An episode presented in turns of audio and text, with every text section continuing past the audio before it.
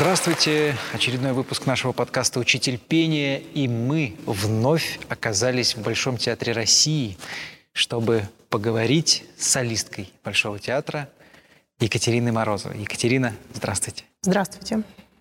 Мы с вами в фойе, и еще до начала нашей записи вы сказали, что открываете театр с другой стороны. А помните, когда впервые побывали вообще в театре? В каком возрасте, какие впечатления у вас были? И что, может быть, вы помните, это была за постановка? Э, это было в городе Омске, где я родилась. Это музыкальный театр, у нас нет оперного театра. Что именно, конечно же, я не помню, но мне всегда очень нравилась музыка. И с самого детства, благодаря моей бабушке, у которой сильный народный голос, всегда э, сопровождались все застолья, все наши встречи э, именно народными песнями. Песни меня сопровождали с самого детства. То есть вы, когда были маленькой, пели народные песни? Я слушала вот, кстати говоря, петь не народные, не народные песни, не эстраду я не умею. То есть все всегда говорят, ой, с тобой в караоке не нужно ходить. Я говорю, я не умею петь совершенно эстраду. А вообще бывали в караоке? Бывали, но я обычно слушаю. А какую первую песню выучили, помните? А, это народная песня, не помню, как называется.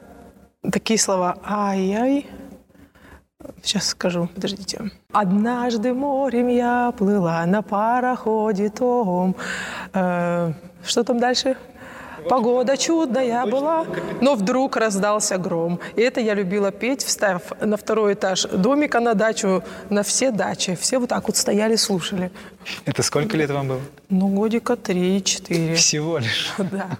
Жаль, не осталось записи, видимо, или где-то есть у родителей не, наверняка. Не, не, не, это... Спросите у мамы с папой, возможно, что-то осталось.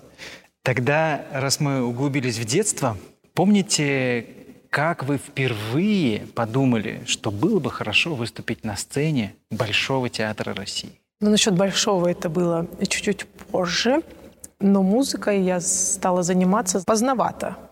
То есть с третьего класса обычной школы меня дали в музыкальную. То есть я всего закончила пять классов э, по фортепиано и поступила в музыкальное училище уже на класс вокала.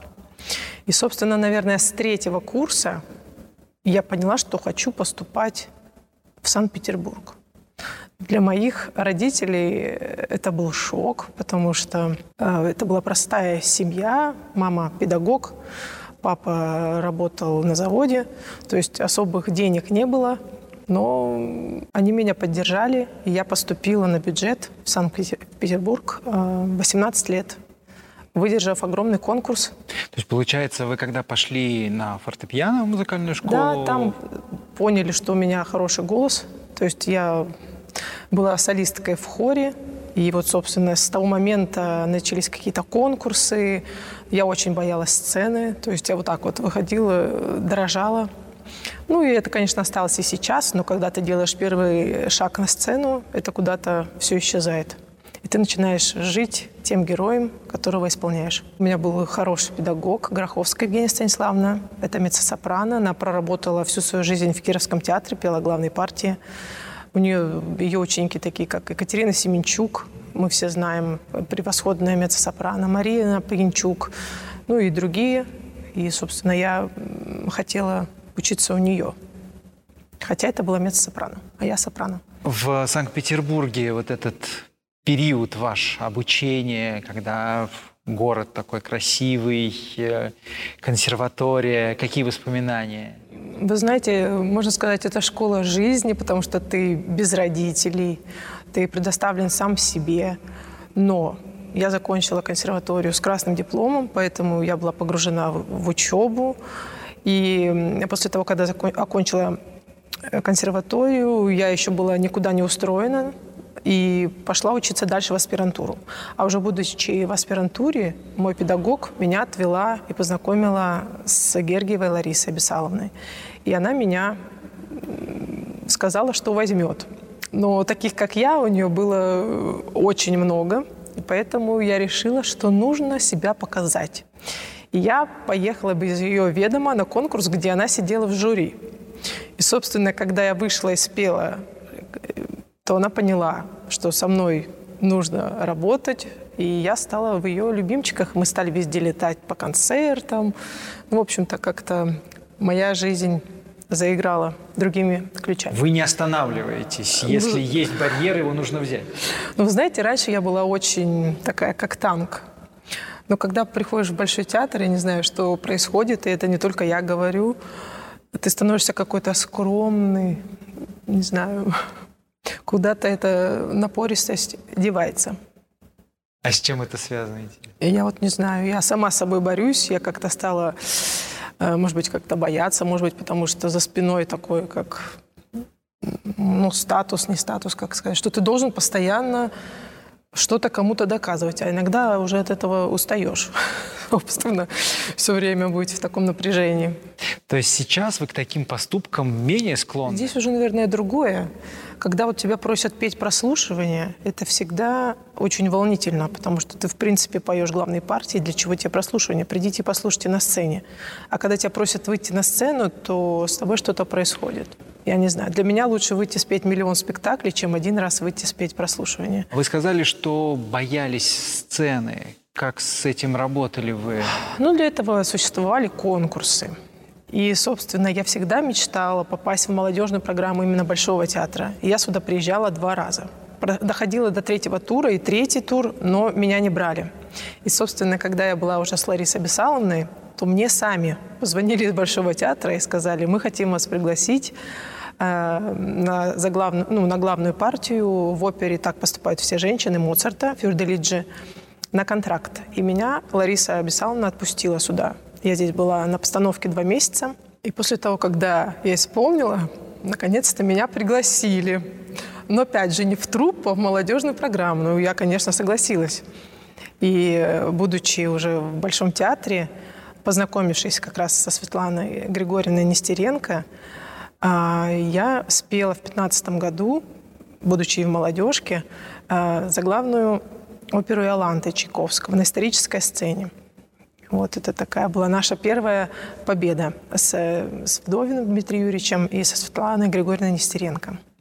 Какие воспоминания у вас о Светлане Григорьевне? Вот помните встречу с ней, что это был за человек? Человек был очень спокойный, и который вот как раз вот эти все нервы наши вокальные умел привести в порядок. Потому что один приходит, у него там то не звучит, у другого то, и она как-то могла нас собрать и мы спокойно работали. Много работали с, со Светланой Григорьевной над тем, чтобы что-то изменить, что в вас ей ну, не нравится, или она видела, что куда нужно расти? Вы знаете, все-таки всегда у меня была, наверное, это у всех вокалистов, что нужно развиваться. И мне всегда хотелось иметь очень свободный верх, свободные верхние, верхние ноты. И она именно помогла мне это сделать. То есть она мой голос э, помогла выровнять.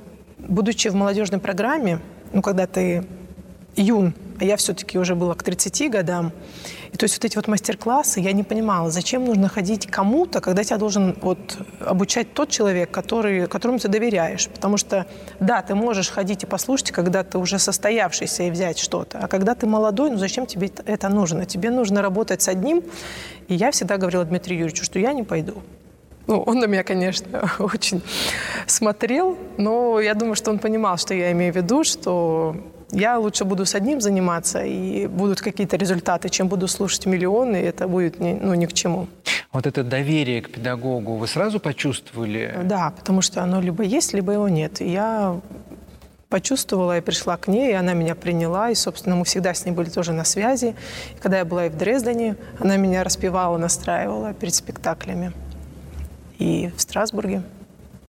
Дмитрий Юрьевич рассказывал, что в молодежке особая атмосфера.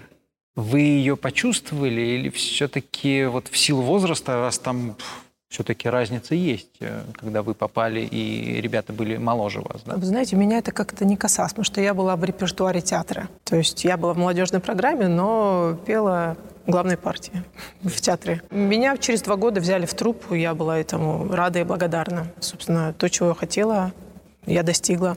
И здесь меня как раз услышал мой агент Алан Грин, который э, из Нью-Йорка. И вот, собственно, на международных аренах он меня представляет. И вот как раз перед вот этой всей ситуацией 24 февраля я прилетела из Сиднейской оперы 20 февраля. Там я исполняла тоже главную партию в «Свадьбе Фигара» графини. Вот. Там я пробыла два месяца. Очень понравилось, но все-таки дома лучше. Как публика? Вы знаете, она очень тепло принимала очень. То есть э, очень хорошие овации. И когда я прилетела сюда, там остался русский мальчик Иван Генгазов. Он как раз э, Калафа в опере «Турандот».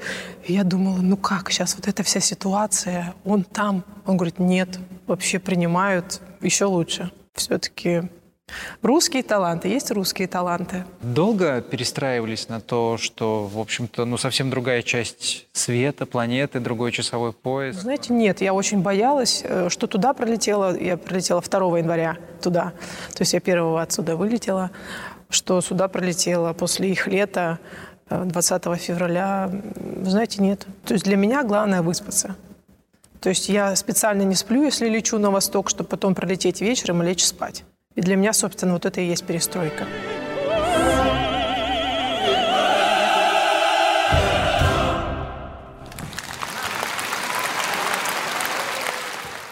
Вас такие роли, и Аланта, Русалка, и такие... Настасья Филипповна, еще моя любимая. Настасья Филипповна, это давайте отдельно ее отсюда уберем. А, Русалка так вообще, это, это прям чистая мистика вообще. Вы в это во все верите в мистицизм? Я, наверное, в сказочность верю, а не в мистицизм. И, и «Русалка» для меня есть на данный момент самая любимая опера по голосовому плану. Я могу ее петь каждый день. То есть она мне не надоедает. А как начинаете работать над ролью? Вот если это ну, неизвестная роль, как, например, сейчас вот мне стало известно, что на следующий год у нас будет постановка Рубинштейна «Демон», то есть это, ну, понятно, что какие-то отдельные арии я знала, но всю оперу прослушать, ну, я такого э, раньше не было возможности. И я нахожу для себя в Ютубе нужную мне запись. То есть я нахожу, и вот будучи, когда еду, например, за города, у меня есть время, я все время включаю то, что мне нужно учить. Потом я себе переписываю просто все свои фрагменты, чтобы вот включил и только себя слушаешь, чтобы время не тратить. Так заучиваются слова и все, что тебе нужно. То есть я не еду, просто музыку не слушаю. Я еду и занимаюсь делом. А бывает, что вы отказываетесь от каких-то предложений, что вас не Да, я помню, мне предлагали в Греции или где-то норму, но это было рановато для меня. То есть мой агент сказал нет. И также в Риме, когда мы пели прослушивание, они сказали, ой, такой голос надо, чтобы она Абигаэль спела. Он говорит, ну да, через лет 20 она вам споет. То есть это хорошо, когда агент разбирается, а не только важны деньги. Как держите себя в форме? Как вообще подпитываетесь чем? Главное – это сон для меня. А сон, ну, ну, наверное, чтобы не, не быть голодной. То есть я как бы постараюсь не объедаться, но мясо поесть, поспать. То есть ну, ваше хобби – это сон? Мое хобби – это сон, да, потому что у меня маленькая дочь, и даже она уже понимает, что маме надо отдохнуть. А все-таки, если мы говорим об увлечениях, э, что вас вдохновляет, кроме музыки, кроме театра? Я очень люблю водить, очень люблю кататься на роликах. Только в последнее время мне это не удается, но я надеюсь снова на... встать на них. Ну и, конечно, кстати, с дочерью мне нравится проводить время. Она любит музыку? Она любит музыку, только когда мама молчит. То есть она поет, а если я там что-то пытаюсь подпеть, она говорит, не пой мою музыку, песню. Так, а что она поет? Ну, она там из мультиков, бабушка с ней там песни какие-то изучает. Моя бабушка, ее прабабушка, она сейчас с нами. Это та самая бабушка, которая да, вас познакомила да, с народным репертуаром, да, вы да. услышали. И вот сейчас она, собственно, моей дочери Марии передает. Ну и как вам кажется, получается у нее? У нее слух есть и голос. Но пока еще внимания столько нету. С одной стороны, вы любите порядок, чтобы все было четко. С другой стороны, у вас в жизни, в карьере были решения совсем неупорядоченные, так скажем. И даже сейчас вы можете взять ситуацию в руки и, в общем-то, на скорости пронестись, чтобы успеть. Как это все уживается в человеке? Ну, наверное, это все-таки характер. характер. Кажется, что такой спокойный, но если что-то надо, то сделаем. Поэтому Настасью Филипповну вам было просто играть. Такая сложная женщина. Расскажите вот про эту работу. Ну, это насколько я помню, был 16 или 17 год. То есть э, это до замужества, до ребенка, поэтому, я не знаю, мне было это так настолько легко, настолько это было вот мое в этом, вот в ее что-то вот в характере, может быть, как свобода, как решение. Э, не знаю, и, и на голос она легла, и все было, все было во мне. Хотя вот сейчас я тоже пела. Недавно она тоже шла. Вы знаете, я, я как-то вот отрезала, что я что у меня есть маленький ребенок, что я замужем, и тоже вот как-то очень было интересно окунуться в эту роль. А, а ваше отношение к деньгам? Момент у нее есть, когда Сжигание? она бросает космическую сумму в камин, сжигает, да? Нет, ну если меня довести до такого состояния, то я тоже могу что-нибудь такое сделать. Деньги важны для вас? Деньги – это как средство, что ты можешь себе что-то позволить. Поэтому есть к чему стремиться. То есть, когда вы заключаете контракт, вы все-таки смотрите на сумму? Или ну... если интересная работа, знаете, то можно ехать... Знаете, поначалу это по- понятно, что деньги не были важны. А сейчас, когда ты, например, в Сиднее, ну что ты туда поешь, оставляешь маленького ребенка, уже тебе понятно, что нужно заработать что-то, а не просто так два месяца быть.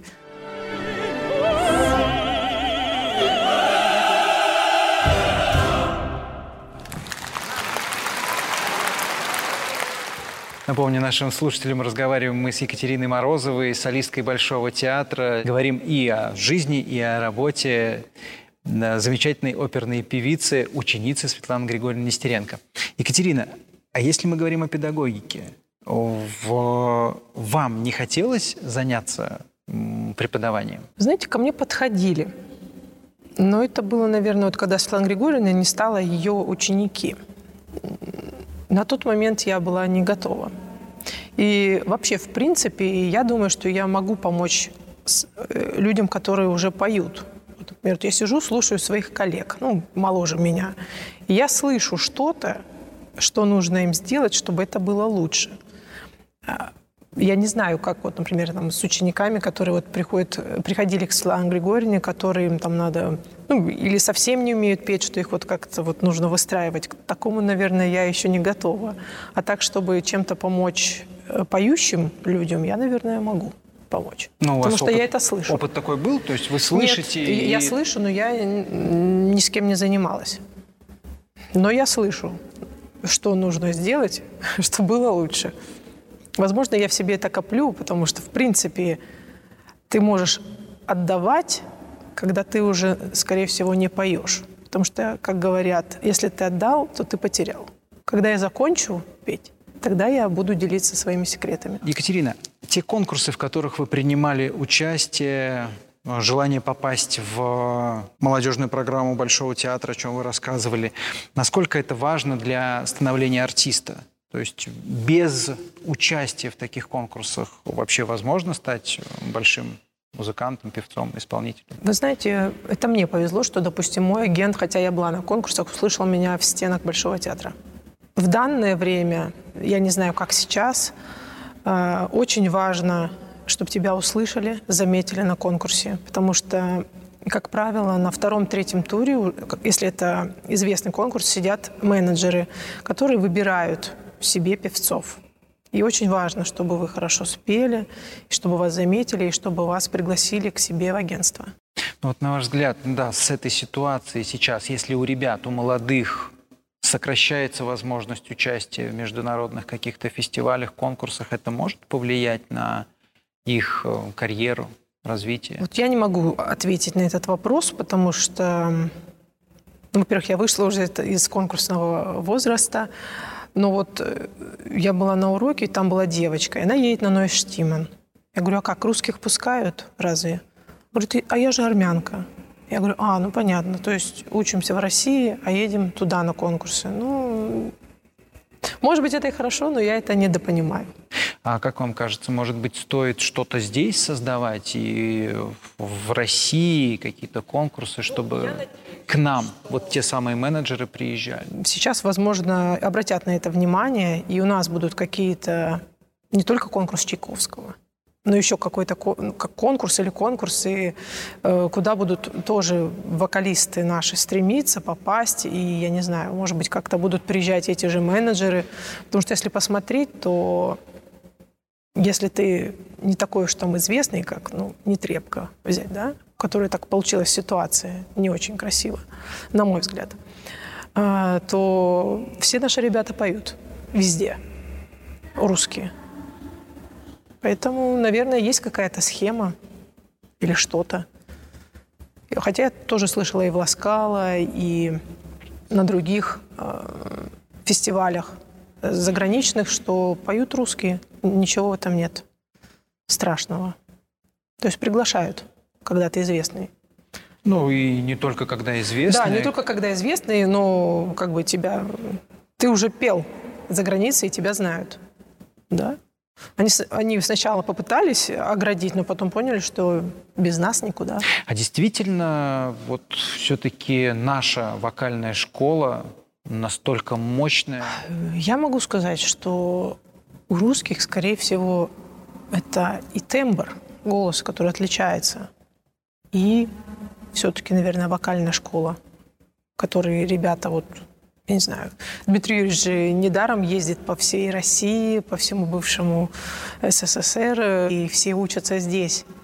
И, и это хорошо, потому что здесь очень много коучей, всего как бы и язык потянуть, и программу. Ты здесь столько поешь в молодежной программе, наверное, что далеко нигде, никогда столько и в таком объеме не пел. То есть тебя тренируют со всех сторон. А вы на каких языках э, поете, кроме русского, итальянского, немецкую? Я обожаю немецкую музыку. Правда, вот язык э, французский и немецкий я не изучала никогда. Но французский я вообще не люблю на нем петь, а немецкий я обожаю. Вы заговорили о каком-то нашем особом русском тембре. И, а мне кажется, русский еще и универсальный язык. То есть если ты говоришь по-русски, то ты можешь встроиться в э, другие языки. Или я, может быть, ошибаюсь? Мне кажется, это все-таки, если у вас есть слух, а у вокалистов, понятно, есть слух, то для них язык – это не проблема, в принципе. Как вот, например, я испанский выучила, будучи там, хотя я учила всегда итальянский, но никогда не имела на нем ну, большой практики. А будучи в Испании, не зная испанского, через месяц я уже понимала и говорила. А много времени уходит на разучивание партии? На языке оригинала? Ну, если тебе это нравится, вот как с летучей мышью, то за три недели я знала партию наизусть. Три недели? Три недели. А чешский, От момента... дворжик? Наверное, так же, потому что мне тоже нравилось. Ну, там тоже ничего сложного. Там забавные слова. Да, и все понятно. Что бы хотелось еще на сцене вам э, воплотить? О чем мечтаете? С чем связаны ваши устремления?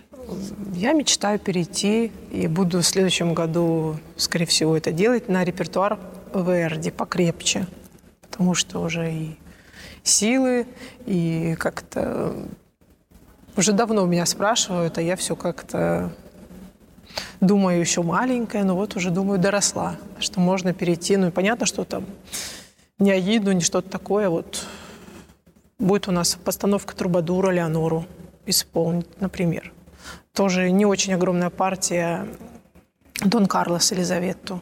Это сложный переход для артиста? Это нет. Ну, если ты уже дорос, у тебя техника позволяет, то нет. Здесь нужен педагог, который послушает, скажет, что Ухо поправить. всегда нужно, да. Вы сейчас с кем занимаетесь? После того, как произошла эта ситуация с Светланой Григорьевной, я нашла контакт своего педагога из Питера. Она тоже в возрасте, и вот мы с ней онлайн занимаемся. Она меня всегда поддерживает, тоже слушает, направляет. Екатерина, а как вам работает со современными режиссерами? У меня была постановка тем летом «Арио Данте», и там был Дэвид Олден.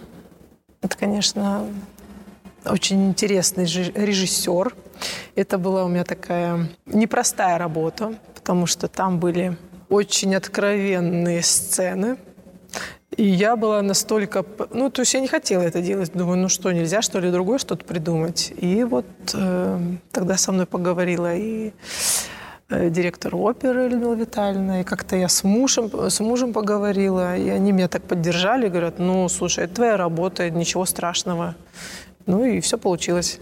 Сложно было перешагнуть через это. Ну да, сложно было, что ты на сцене, что будут там с тобой там что-то делать на сцене, и вот это вот все. Но творчески это было обосновано, как вам кажется?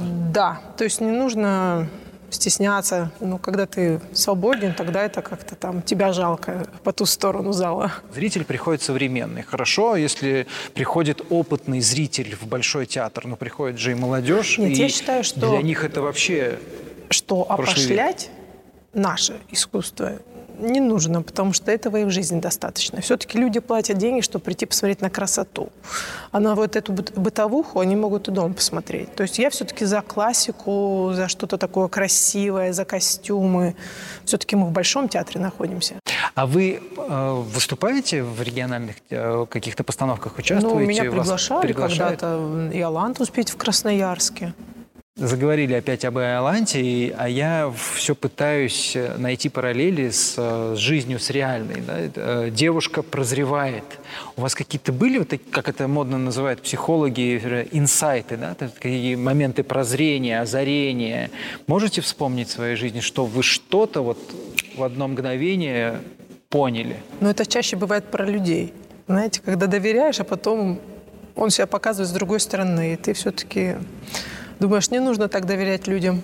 Ну, я всегда, когда с людьми знакомлюсь, я все время открыта. А потом просто понимаю, что не нужно быть открытой. Но, наверное, уже э, последние годы я теперь уже как-то так. Доверяй, но проверяй. Что летом у вас будет происходить? Э, как будете отдыхать? Э, где проведете свой тот самый август, о котором вы говорите своей семье, что у меня есть август, все остальное 11 месяцев – это театр? Ну, как всегда, как последние три года. Поедем на Черное море к моему папе, который ждет свою внученьку, чтобы заниматься вот ей, чтобы она на море побыла, и мы все То есть у вас пляжный отдых или все-таки вы передвигаетесь по Вы знаете, вот лично для краю? меня вот лучше полежать после, как вы говорите, 11 месяцев работы, вот у меня такой отдых меня устраивает. Полежать. Желаем вам замечательного окончания сезона, потому что знаем, у вас еще будут спектакли в этом сезоне театральном и прекрасного отдыха на Черном море. Спасибо.